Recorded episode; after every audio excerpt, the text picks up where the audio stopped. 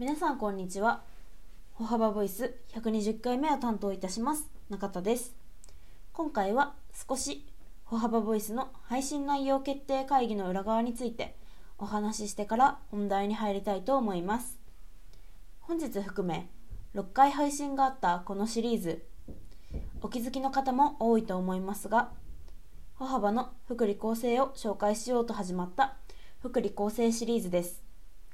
そんな福利厚生シリーズの配信をしたいと言い出したのは私なのですが実はここだけの話少し企画をパクりました。どこからパクったのかというと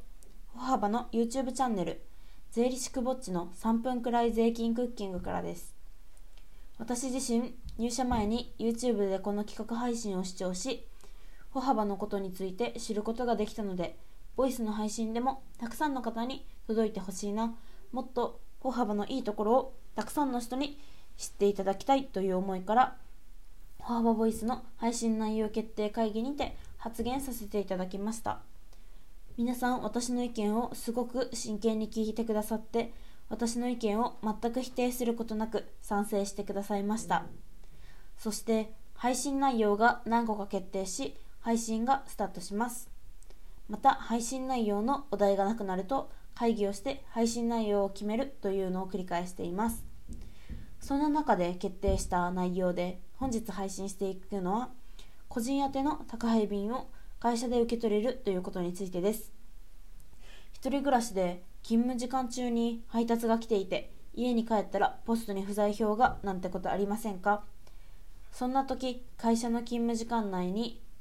会社に宅配物が届くのはすごく嬉しくないですか？会社に届くということで必ず受け取れるし急ぎの荷物でも確実に受け取ることができます。今までやっていた面倒な再配達の電話などの作業もやらなくていいんです。そして配達員さんの再配達にかかる労力の負担までもなくせます。とてもいい福利厚生の一つだと思います。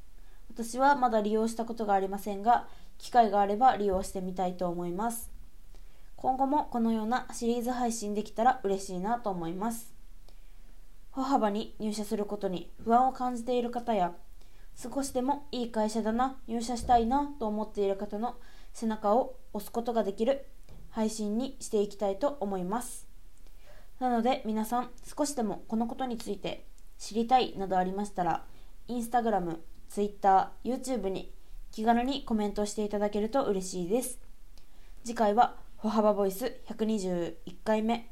佐々木さんよろしくお願いいたします。